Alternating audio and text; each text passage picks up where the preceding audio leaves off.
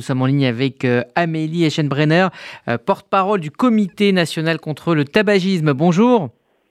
Bonjour. Merci d'être avec nous euh, ce midi. La France est mauvais élève, on vient de l'entendre. Est-ce que, selon vous, il y a un manque de radicalité dans la lutte contre le tabagisme? Et puis surtout, comment l'expliquer? Oui, bah c'est vrai que vous l'avez déjà dit, suite euh, à la crise sanitaire, il y a eu un petit désinvestissement euh, de la part du gouvernement dans la lutte contre le tabagisme qui a un peu relâché ses efforts. Euh, avant cela, on était quand même en, progression. Il y avait de, un million de fumeurs en moins, et c'est vrai que ça s'est un peu dégradé euh, depuis. Donc c'est vrai que les, efforts de la lutte anti-tabagisme doivent être continus et cohérents. Donc c'est vrai qu'ils devraient un peu plus se réaffirmer dernièrement. Après, euh, nous, on a porté justement euh, un, ensemble de mesures euh, il y a environ un mois dans un livre blanc où on appelle le gouvernement justement à agir à travers plusieurs mesures.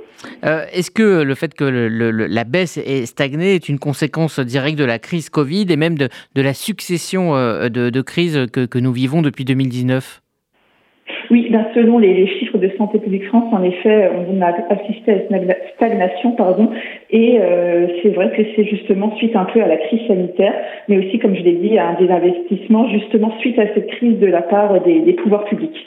Est-ce que vous, vous y voyez euh, un lobbying des industriels du, tabac ou simplement un manque de volonté politique? Non, non, c'est les deux. C'est vrai que nous, on constate vraiment de manière quotidienne les efforts de l'industrie du tabac pour un peu euh, affaiblir, voire retarder, voire complètement annuler les mesures qu'on cherche à mettre en place euh, notamment en termes de politique fiscale.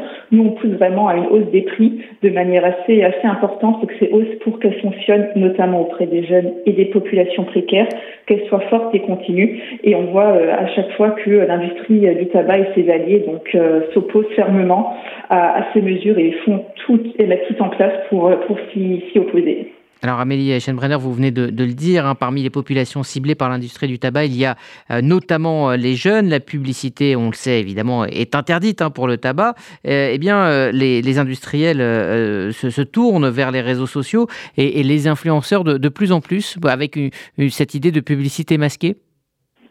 Oui, bah, c'est exactement ça. En fait, notamment à travers les, nouveaux produits du tabac et de la nicotine, donc notamment les, les cigarettes électroniques et les cigarettes électroniques jetables, les puffs. Euh, il y a quand même une certaine baisse de la consommation euh, des cigarettes traditionnelles chez les adolescents, donc ça c'est une bonne nouvelle. Et justement pour essayer de recruter des nouveaux consommateurs, donc ils mettent euh, ces, ces nouveaux produits en place et ils passent notamment par les réseaux sociaux, donc notamment TikTok. On a vu avec l'arrivée des puffs, donc qui sont les cigarettes électroniques jetables, qu'ils ont massivement investi les réseaux sociaux comme Instagram ou TikTok à travers des influenceurs qui faisaient vraiment la promotion de ces produits avec la diversité des arômes ou encore les prix attractifs. Donc ça, c'est quelque chose qu'on surveille de très près, mais c'est vrai que ils sont très très présents, c'est très difficile à réguler. Et euh, ça nous éloigne petit à petit de l'objectif d'une génération sans tabac d'ici 10 ans. Alors pour obtenir cette génération sans tabac, quelles sont justement les, les, solutions euh, à court terme hein, que, que, vous, que le Comité national contre le tabagisme avance?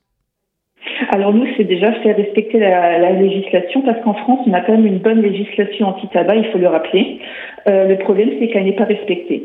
Là, je pense notamment à l'interdiction de vente aux mineurs.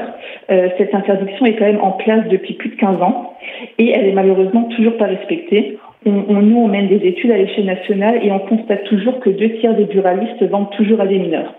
Donc déjà, ça, le fait que ces mineurs puissent se procurer très facilement euh, du tabac, ça incite forcément à la consommation. Et ensuite, comme vous l'avez dit précédemment, il y a aussi le non-respect de la publicité.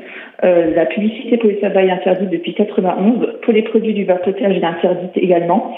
Et ça, ce n'est pas du tout respecté, aussi bien donc dans les bureaux de tabac que les enseignes de vapotage, mais également euh, sur Internet, où il est très très facile de se procurer des produits.